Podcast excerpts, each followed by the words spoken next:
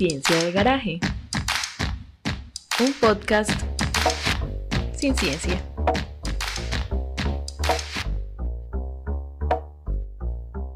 Aislado entre los Mucabás, Jeremías había renacido, no convertido en otra persona, sino en otras personas, un pueblo. Antes, él era él en medio de los otros. En el mejor de los casos, él abrazaba a otros. En el desierto se había sentido por primera vez parte de un todo.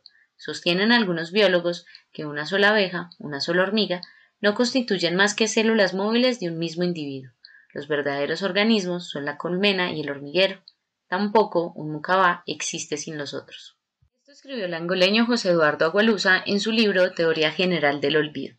¿Cómo no pensar en lo vulnerables que somos solos? ¿Cómo no remitirnos a las frágiles vidas que fueron arrebatadas por el gobierno y las manos de la policía? ¿Y cómo no pensar y soñar en las formas posibles de cohabitar y de ser hormiguero o de ser colmena? Si más allá de abrazarnos a otras personas, logramos vincularnos a ellas y construir juntas utopías palpables, caminos posibles, imposibles, posibles, que nos movilicen en pro de dar otra vuelta de tuerca a esta realidad que nos agobia. Boya Horseman en algún episodio de esta genial serie escribió En este horrible mundo solo tenemos los vínculos que establecemos, y en las ingeniosas, poderosas, inteligentes y fraternas formas de resistir que hemos ejecutado nos confirman que solo nos tenemos a nosotros, no un nosotros pensado como uno mismo, sino que solo tenemos este nosotros que compartimos, este nosotros que nos permite soñar, hacer, luchar, crear, pintar, cocinar y comer colectivamente, y que la regla ética sudafricana Ubuntu, esta maravillosa premisa de soy porque somos, debe ser norte de vida para sobrevivir a la hostilidad que nos acecha. Las ollas comunitarias son la materialización de que el cuidado de las otras personas es la muestra más revolucionaria de amor, es la acción que le ha permitido la supervivencia a todas las personas y a un estallido social que ha actuado como colmena.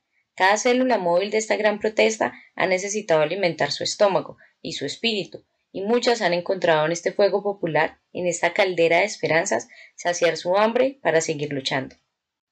Por eso, ese es el tema que trataremos hoy en Ciencia de Garaje. En este podcast Sin Ciencia vamos a las calles, a las ollas que están en las calles y a la comunidad que la rodea. Hola a todas y a todos, bienvenidas a un episodio más de Ciencia de Garaje. Ahora en nuestra temporada Alimentos, Comida y Saberes Vamos a conversar sobre las ollas comunitarias en el marco del paro nacional en Colombia del 2021, pero también desde una mirada latinoamericana. Trataremos de eh, estrenar este nuevo formato porque vamos a conversar entre las integrantes del podcast para que ustedes conozcan nuestras voces y nosotras podamos compartirles alguna información, algunos datos que hemos recolectado y algunas reflexiones que se irán dando en el episodio. Hoy nos acompañan Andrea Gómez, Ifa Bernal, Mónica Bedoya y Sofía Zuluaga también estoy yo, Susana Albarán. Entonces, bueno, hola chicas, qué lindo encontrarlas nuevamente y encontrarnos hoy todas juntas hablando de las ollas comunitarias. Hola, hola, buenas noches. Hola, ¿cómo están? Bueno, es qué lindo encontrarlas otra vez, hablando de ciencia de garaje y hoy pues con una apuesta diferente desde la conversación, desde lo que hemos tejido y hemos observado que ha pasado en el país en los últimos meses eh, teniendo muy en cuenta la temática de nuestra, de nuestra temporada. Estamos hablando de alimentos, comida y saberes. Hoy hablamos de las ollas populares y pues todas tenemos cosas muy chéveres para contar hoy. Eh, primero vamos a tener una contextualización que está a cargo de Sofi. Después seguimos con IFA, que nos va a hablar un poquito de algunas definiciones, y luego seguimos con Andrea, una contextualización del paro nacional, y ahí estaremos conversando todas. Entonces, Sofi, tienes la palabra. Eh, bueno, digamos que en unas primeras palabras podríamos decir de que eh, estas ollas comunitarias comúnmente son conocidas como eh, eso donde uno se reúne como en un barrio o en un lugar específico, sobre todo si los barrios se, se usan estos espacios principalmente como para un compartir y, y pues realizar, ¿cierto? Como alrededor de la comida estos procesos de resistencia, de acompañamiento y bueno, ¿cierto? Que sería como realmente reunir en una olla la comida que básicamente puede ser, no sé, sancocho o bueno, comidas típicas, en este caso como el de Colombia, ¿cierto? Pero entonces digamos que, bueno, eh, al ser comunitaria, ¿cierto? Ese nombre pues lo indica, es que digamos cada integrante de la comunidad, bueno, los que quieran participar llevan un ingrediente, llevan, no sé, unos ponen la olla, bueno, ¿cierto? Diferentes ingredientes principales que se vayan a compartir y pues alrededor de la olla son como que más que compartir la comida como esa necesidad, es más como ese acompañamiento, como les decía anteriormente, y, digamos ese, ese compartir principalmente, ¿cierto? Entre vivencias, experiencias y bueno, como ese símbolo también de protección. Eh, pues es bonito también ver cómo alrededor de las mujeres se ha tejido como todo este esta parte de ollas comunitarias, porque es cierto, la mujer siempre es la, que está pues principalmente ahí frente, frente a ello. Y también muy bonito saber de que esta, esta última, bueno, comúnmente conocida también como la primera línea, estas ollas comunitarias a cargo de esas mujeres vienen siendo también como la primera línea de la primera línea, ¿cierto? Entonces es muy bonito porque dan, dan mucha protección, eh, más que un compartir, ¿cierto? Como esa necesidad básica de comer o como ese derecho que está estipulado, ¿cierto? Entonces es muy bonito ver eso. Bueno, muchas gracias, Sofi. Eh, pensando también como en eso, en lo que elementos centrales de lo que tú dices, que son como la, la comunidad en esa reunión de, no solamente de alimentarse, sino que alimentarse también es una excusa para compartir con las personas que están cerca tuyo, para conocer otras personas. Eh, y lo que tú dices de la, de la primera línea, de la primera línea, o sea, ¿quién, ¿quiénes son las que cuidan? Siempre son las mujeres y están alimentando un paro nacional, que no es cualquier cosa. Además de todo, con esto de la primera línea de, de la comida, también hay que ver que no solamente, bueno, son las mujeres, pero también es el respeto que se tiene hacia la comida como algo, bueno, moral, o sea, la comida nunca se vota. Entonces también es una forma de respeto y que también eh, dentro, del paro, dentro del paro se ha utilizado mucho porque eh, para muchas personas que hacen parte de estas manifestaciones eh, consideran que también la policía y esta represión puede estar un poco más suavizada así dentro de la primera línea está la comida, porque la comida no se bota, no se riega, no se mm, y respeta. Entonces, pues como que también dentro de eso eh, surge como esa necesidad de poner esa olla dentro de la primera línea. Con esto que dice Sofía, yo pienso en dos puntos principales. Uno, ciertamente, es el valor del cuidado, ¿no? La asociación que tenemos entre mujer y cuidado, que ya podríamos entrar a revisarlo con más detalle cuando hablemos sobre las formas de resistencia, pero también una expresión muy típica que se va a dar dentro de este contexto de las ollas populares y es lo de parar la olla, ¿no? Principalmente son las mujeres las que tienen esa iniciativa de decir, bueno, tenemos esta situación, necesitamos hacer algo, paremos la olla, que algo tenemos que hacer para empezar a alimentarnos todas. Yo creo que cuando abordamos este tema em, de, las, de las ollas populares o las ollas comunitarias, también hay un punto genial para revisar, y es que la mayoría del conocimiento que se ha creado o de las teorías que se han generado alrededor de este tema se dan en Latinoamérica. Entonces esto nos muestra ciertamente que es un conocimiento situado que corresponde a ciencias sociales y ciencias humanas que son nuestras, que son de este lado del mundo y que corresponden a nuestras vivencias. Justamente cuando estábamos buscando frente a cómo hacer, em, pues cómo construir este guion, yo me encontré como con tres figuras muy interesantes de analizar. Eh, dos de ellas chilenas justamente. Una es una psicóloga y antropóloga chilena que se llama Clarisa Hardy y ella justamente nos va a decir que las ollas populares van a ser como el instrumento capaz de satisfacer a las familias capaz de generar una asociación entre los recursos humanos y los recursos materiales y que nos va a responder a esa necesidad alimenticia que tenemos las personas y que por momentos difíciles, ya sea relacionados con la pandemia o con dictaduras o con problemáticas sociales, pues se van notando con mayor fuerza. Una segunda mujer que encontré que me gustó bastante lo que propone es una socióloga chilena que se llama Bernarda Gallardo y lo que ella nos va a decir al respecto de las ollas populares es que son espacios que forman familias, pero no van a ser la típica familia de sangre a la que estamos acostumbradas, sino que son familias populares que tienen la finalidad de enfrentarse a algo. Normalmente ese algo es la incapacidad de satisfacerse por sí mismas en términos de alimentación, justamente por estos motivos que hablábamos ahorita. Y finalmente aparece una tercera figura que es un señor que se llamó Carlos Piña y pues él estudia como el fenómeno de las ollas comunitarias en la crisis económica del 82, pero lo que nos va a mostrar es que las ollas comunes o las ollas populares tienen un carácter político. Y yo creo que eso es algo que nosotras queremos rescatar con este podcast.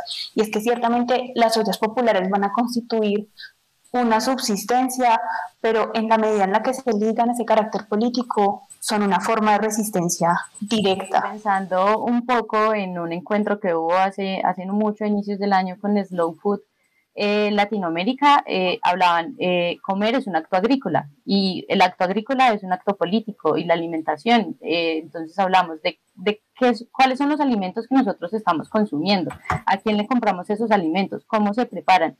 Si la por ejemplo, el hecho de que una comida que fácilmente puede ser en nuestras casas solamente la realice una mujer y esta mujer es nuestra madre, nuestra cuidadora, aunque estemos muy viejas, eso pasa todavía, es nuestra cuidadora y es la única que se encarga de eh, comprar los alimentos, eh, preparar los alimentos, cocinar los alimentos, servir los alimentos y luego lavar todo lo que queda ahí. Esa, ese hecho de alimentarnos es un acto agrícola es un acto político desde la siembra hasta el último plato que se lava en la cocina y cómo se distribuyen las labores del hogar en relación a ese acto de comer, porque en últimas comer es lo que sostiene la vida. Sin comida no tenemos absolutamente nada. Y hay algo que también eh, me parece importante resaltar y es que dentro del marco, por ejemplo, del paro, muchos eh, parches de amigos, bueno, colectivos, eh, no solamente su necesidad era alimentar, sino también hacer una pedagogía alrededor de todo el tema alimenticio, o sea, desde que la comida es semilla hasta que se cocciona, hasta que varias personas empiezan a intervenir dentro de ese mismo acto de cocinar, también de repensarse de dónde se compra esa comida, de quiénes son las personas que pueden proveer esa comida y a dónde llega esa comida. Y por ejemplo, pues también como que hablando con varias personas, eh, coincidíamos en que también es un acto político el hecho de volver la comida algo colectivo, o sea, algo que durante mucho tiempo ha sido individual, o sea, tú compras tu comida y comes tu comida, pero cuando se vuelve algo colectivo y se vuelve algo del cuidado, también se vuelve algo político, se, se vuelve algo eh, también en sí mismo un símbolo de resistencia. Nosotros en la olla, aparte de hacer el alimento, estamos haciendo pedagogía, pues hemos como intentado eh, informarnos de a poquito en temas y irlos como hablando. Entonces también se vuelve político en el momento en el que intentamos de como asegurar, como apuntarle a la seguridad alimentaria. Entonces, eh, a, a, quienes les estamos comprando la verdura, a quienes nos están donando, entonces hacer, tratar de hacer un vínculo directo con campesinos y evitar los intermediarios a los intermediarios les pedimos donaciones, o sea, como que entender más o menos cuál es la dinámica que se tiene con cada cual. Eh, tenemos eh, también vínculo con Comunativa, queremos empezar a desarrollar como esa unión entre la comida y la huerta y la pintura, algo así como el fuego, el arte y la huerta, como un pensamiento político que nos ayude apropiarnos de nuestro territorio a pensarnos en conjunto, a pensarnos unas nuevas formas de relacionarnos, a dejar, eh, yo creo que la mayoría de los pelados que estamos en la, en la olla podemos decirlo entre comillas que somos privilegiados porque tenemos un techo, comida, tenemos seguridad y no nos han podido educar, no nos ha faltado nada, hemos eh, paseado, entonces precisamente eso también es como otra... Em, otro, otro posicionamiento político y es que sí, nosotros lo tenemos, pero sabemos que otra población mucho más grande que nosotros no la tiene. Y es que se sobrepasan esas barreras de lo individual, se sobrepasan esas barreras de como ese hogar, como algo cerrado, algo en lo que solo estás tú y tu familia y se empieza a tejer pues ciertamente una red comunitaria que va a sostener todas estas militancias de las que podemos hablar, que va a generar ese vínculo con los vecinos. Por ejemplo, en, la, en el diálogo que yo tuve con el colectivo de la olla comunitaria Ibagué, que se llama La Resistencia, justamente eh, la mujer con la que yo hablé mi nombre es Yamilet Ospina López. Me mencionaba que hay una, pues se nota una diferencia rotunda entre salir y hacer un plantón en una calle em, que paraliza la ciudad a salir y poner una olla que paralice la ciudad, ¿no? Porque esto no solamente recoge a las personas que están manifestándose, sino que también va a recoger, por ejemplo, personas em, que son vendedores ambulantes y no tienen cómo llegar hasta la casa para poder alimentarse. Entonces la resistencia no solamente se da con las mismas personas del movimiento social, sino que en realidad se empiezan a tejer otras redes que si no fuera por el hecho que pones una olla, pues son, son redes que no se tejen tan fácilmente. Era muy satisfactorio tú montar una olla y las personas que llegaban a comer ahí era porque en realidad necesitaban la comida. Ya te estoy hablando de personas en condición de calle, madres cabeza de hogar que venden en los semáforos, todas las personas de los semáforos eh, captamos su atención, los muchachos que limpiaban vidrios, muchos muchachos que vivían en condición de calle como tal. Sí, total, como que se cocinan otras cosas, no solo comida, sino esto, los vínculos, la resistencia, la, el conspirar alrededor de, la olla, yo creo que ha sostenido mucho este paro y no solamente este paro, sino eh, como otras resistencias que se han dado en Latinoamérica, por ejemplo el caso de Chile el año pasado, antepasado, en el 2019 estuvo sostenido completamente por las ollas comunitarias. Algo que me parece muy interesante es que yo no sé si antes se había visto, pero en este paro en Colombia el nombre, o sea, la olla no es como que se formó la olla, sino que la olla es un colectivo reconocido. Entonces tenemos a Fuego Popular aquí en Manizales, la resistencia que nos habla IFA, eh, todo también lo que se daba en la Loma de la Dignidad en, en, Cali, creo que también tiene un nombre, en este momento no lo recuerdo, pero entonces no solamente es una iniciativa que surgió, sino que ya se está organizando como un colectivo más grande. Y que reúne personas de todas las generaciones, ¿no? Normalmente creemos que el movimiento social es una cuestión únicamente de los universitarios y lo cierto es que la olla popular es una figura de resistencia que se ha dado en manifestaciones obreras, en manifestaciones campesinas, en mingas, y entonces que cuando lo trasladamos al escenario del paro nacional de este año, pues nos damos cuenta que encontramos desde los universitarios hasta mujeres que dejaron de alimentar en su hogar y salieron a compartir su hogar y su alimento con otras personas. También, por ejemplo, con respecto a lo que decía Susana, eh, hay algo y es que eh, en la asamblea que se dio en Cali se reunieron también varias ollas populares de todo el país y eso pues resulta importante para entender cuál es esa organización que se puede dar a partir de este paro, ¿cierto? De que es algo que la olla no solamente se puede quedar en un paro, sino que es algo que debe perdurar también por las mismas condiciones sociales eh, que tiene Colombia. O sea, eh, en el país no hay pobreza solamente durante el paro y no hay hambre durante el paro. En el país hay hambre con paro y sin paro. Mira, es fácil, el pueblo tiene hambre. Nosotros vamos a continuar con la olla después de que se acaben las manifestaciones. Les, les estamos apostando mucho a esto porque pues es la construcción entre todos. No lo sabemos porque no nos lo han enseñado nos lo han quitado, no tenemos educación política, pero entonces estamos intentando recuperarla, como a ver cómo se hace, a ver, desde lo empírico, con gente que también lleva tiempo y recorrido y experiencia. Pero luego de eso, a ver si montamos una red de ollas humanitarias en Manizales, diferentes colectivos que monten ollas cada 15 días en diferentes barrios, eh, comprometer a la alcaldía a que nos donen alimentos cada tantos. Eh, hacer un conteo de empresas que tienen que hacer donaciones a fundaciones para eximirse de pagar impuestos, que nos donen entonces a una red eh, de ollas humanitarias, que podamos montar un comedor comunitario y que de verdad se empiece a convertir en la ciudad donde todo el mundo quiera vivir porque tiene calidad de vida y no solamente porque tiene discotecas chingas. Sí, total, como que no es una apuesta coyuntural, sino que es una apuesta de largo alcance. No es como una apuesta política que trasciende el hecho puntual de que estemos en un paro nacional.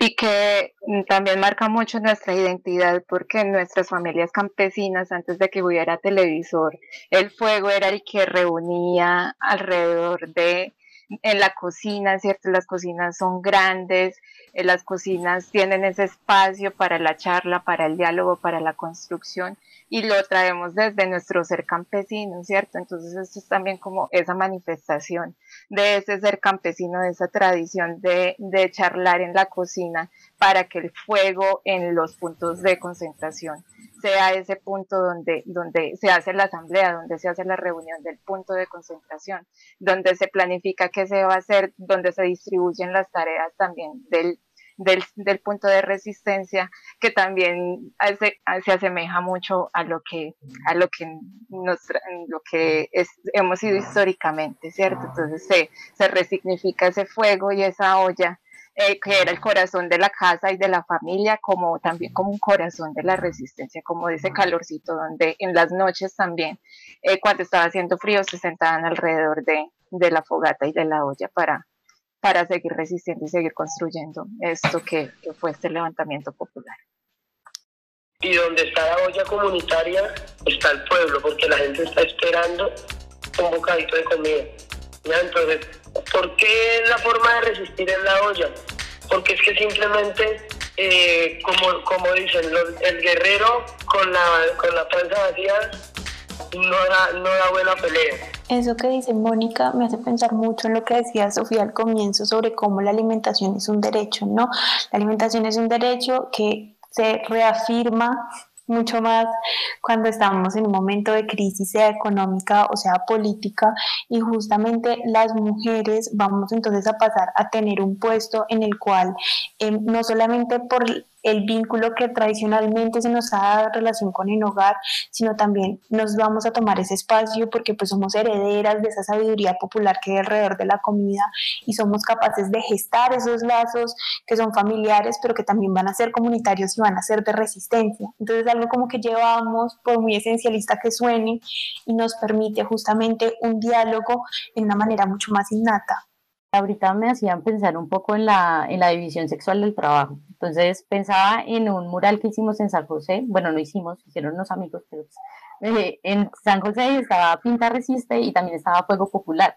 Entonces ahorita pensaba en como que Fuego Popular estaba eh, haciendo el almuerzo y habían otras personas que estaban eh, pintando el mural y haciendo otras cosas porque también estaban consiguiendo dinero para hacer más murales, para tener más alimentos. Pero entonces pensar en esa división del trabajo, no tanto como la división del trabajo, de, la división sexual del trabajo, sino que sí se da más desde las mujeres porque nosotros tenemos una social, nosotras tenemos una socialización eh, en el cuidado, en el quehacer de la cocina, en el quehacer del hogar, eh, queramos o no, digamos que así es lo que vimos, es lo que nos enseñaron y desde ahí me parece interesante que resignifiquemos esos espacios. Es no como que hay, eh, en los últimos años he visto como este discurso de que no, es que la cocina es para decir que las cocinas para las mujeres es algo como denigrante, como algo que está mal, eh, que creo que decir que la cocina únicamente es para las mujeres o las mujeres sirven únicamente para la cocina, sí está mal, pero entender ese, ese saber que ha sido, como dice IFA, heredado y también así, hemos sido socializadas en él y politizarlo de esta forma para mantener, por ejemplo, un paro nacional, eh, me parece que es fundamental también para entendernos a nosotras como sujetas políticas eh, que estamos actuando siempre, porque en últimas las que o bueno, una, una crítica que me parece muy interesante desde el feminismo marxista es que realmente quienes sostienen el mundo son las mujeres que alimentan a la fuerza de trabajo. Entonces, eso creo que también es una apuesta muy interesante desde, desde las ollas comunitarias y desde la mujer en la olla comunitaria y en el marco de un paro nacional. Y un trabajo que fue privado, que estaba limitado a las puertas de la casa, a los muros de la casa, ya es un trabajo eh, público en la calle y, con una, un reconocimiento y, una acción que se ve. La importancia ha sido siempre, pero eh, se ha destacado esta vez porque se ve, porque están ahí. Es que se muestra cómo lo personal termina siendo público, cómo lo personal termina siendo político y cómo realmente pues el hecho de crear una olla popular y el hecho de estar hablando sobre esto es una manera de politizar los espacios, de demostrar que el hecho de que normalmente haya sido íntimo y el hecho de que esté asociado a las mujeres no significa que no haya una resistencia y también una reexistencia dentro de esos espacios. Estas ollas, aunque no son un pues no son un muchacho sosteniendo una roca, eh, atentando contra, contra un, un patrimonio público o algo así, fueron atacadas y fueron y fueron destruidas y fueron, y eso también es como también respalda el mensaje de que sí es muy política la olla, ¿cierto? De que sí, el hecho de que la, ataque la policía, ¿cierto? Y con, y con fuerza desmedida. Eh, que las envenenen. Significa, exacto. La, destruyan, que la, por ejemplo, la de Pereira la dejaron como, como un papel arrugado. Acabaron con la olla y, y, se, y se nota la sevicia en la violencia contra una olla, o sea, un fuego hecha, haciendo un chocolate. Pero entonces ese chocolate no está descontextualizado, es un chocolate político, ¿cierto? Entonces, eh, pues es hacer como esa mención. Eh, ocurrió en Ibagué, ocurrió en Cali. Eh, el tema de Ibagué es un poco más complicado porque ya es un ataque a las personas que, la hacen. Exacto, es una estigmatización, es decir, que Pues hacer una olla en una calle está mal y es peligroso. Y, y, eh, y esto tiene una connotación de mayor gravedad, ¿cierto? Y en Pereira también, pues en, en Cali la, destru- la riegan, ¿cierto? A la olla no, la olla pues se pudo volver a parar y seguir haciendo sancochos, pero la que, lo que pasó en la Avenida de la Resistencia aquí en Pereira sí fue dejarla en desuso ¿Y absoluto. dónde fue que la envenenaron? Yo vi un video. La envenenaron, o sea, en literal. Cali. Yo creo que fue en Cali, sí. Eh, estaba pensando cuando ustedes hablaban de eso y era el caso que, que me contaba eh, la persona con la que hablé de Fuego Popular y era que en un momento que estuvieron en el terminal nuevo, abajo en los cámbulos, llegó la policía a hostigarlos desde las 10 de la mañana, o sea, cuando ni siquiera tenían eh, puesto el fogón, todavía no tenían puesto el indio, todavía no estaban haciendo nada y se quedaron todo el día hasta las 7 de la noche, que fue cuando lo sacaron e hicieron eh, lo imposible por sacarlos de ahí cuando ni siquiera había un bloqueo de la vía, por ejemplo, o sea, solamente estaban ocupando un carril con la gente de Pinta Resiste y eh, los hostigaron todo el día. Algo que hablábamos y era que ellos hicieron este acto en un momento donde el paro ya había menguado un poco, entonces también no se volvió algo tan mediático. Entonces también es, es como preguntarse por qué e- esos actos y esa represión que se da, que por ejemplo me lo decía la, la chica de Fuego Popular que me decía que la nueva normalidad es que la policía te hostigue, porque eso no se vuelve una, algo mediático en cualquier momento, sino solamente cuando el paro está en auge, cuando realmente la policía hace una represión siempre y cuando, por ejemplo, ese día casi no los dejan terminar la comida, les tocó salir corriendo, hubo chicos que tuvieron eh, daños, eh, fracturas, uno casi pierde el ojo, entonces también es como que me parece importante preguntarse eso, eh, de, de, lo mediático, o sea, de que realmente las cosas se vuelven eh, algo popular, algo que todo el mundo habla cuando es mediático, pero cuando no lo es, queda solamente para las personas a las que realmente les pasa y que ellos van a seguir haciendo la olla, entonces ya están perseguidos, ya la policía sabe quiénes son, ya han ido a la casa por ellos, no solamente por los que están en la olla, sino por otras personas y que ellos van a seguir haciendo eso porque es una apuesta que tienen a la ¿Cómo por qué? O sea, la olla no estaba en la mitad de la calle, la olla estaba a un lado, ya sabíamos que de pronto eso iba a pasar, nos hicimos en un lado seguros, había mucha gente, había niños, eh, apenas estábamos empezando a llevar las pinturas para la mitad de, de la glorieta, entonces fue mm, un desgaste físico y mental todo el día. Desde las 10 de la mañana estuvieron. Hasta el final.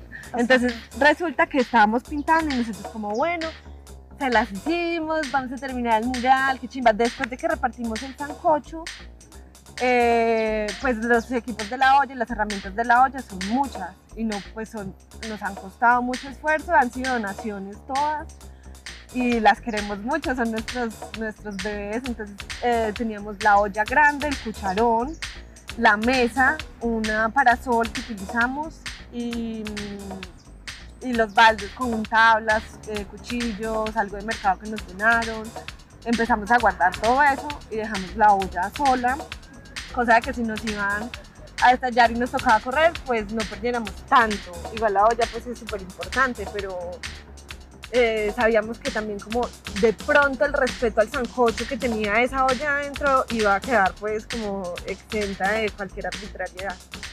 Es algo de la contrarresistencia porque pensaba ahorita en toda la revolución de género que estamos viviendo y, por ejemplo, Rita Segato, que es una antropóloga eh, argentina que trata mucho el tema de la violencia contra las mujeres, ella dice que el hecho de que tengan contestaciones, eh, respuestas como tan violentas es porque vamos por un buen camino, o sea, realmente están viendo amenazado su lugar de privilegio.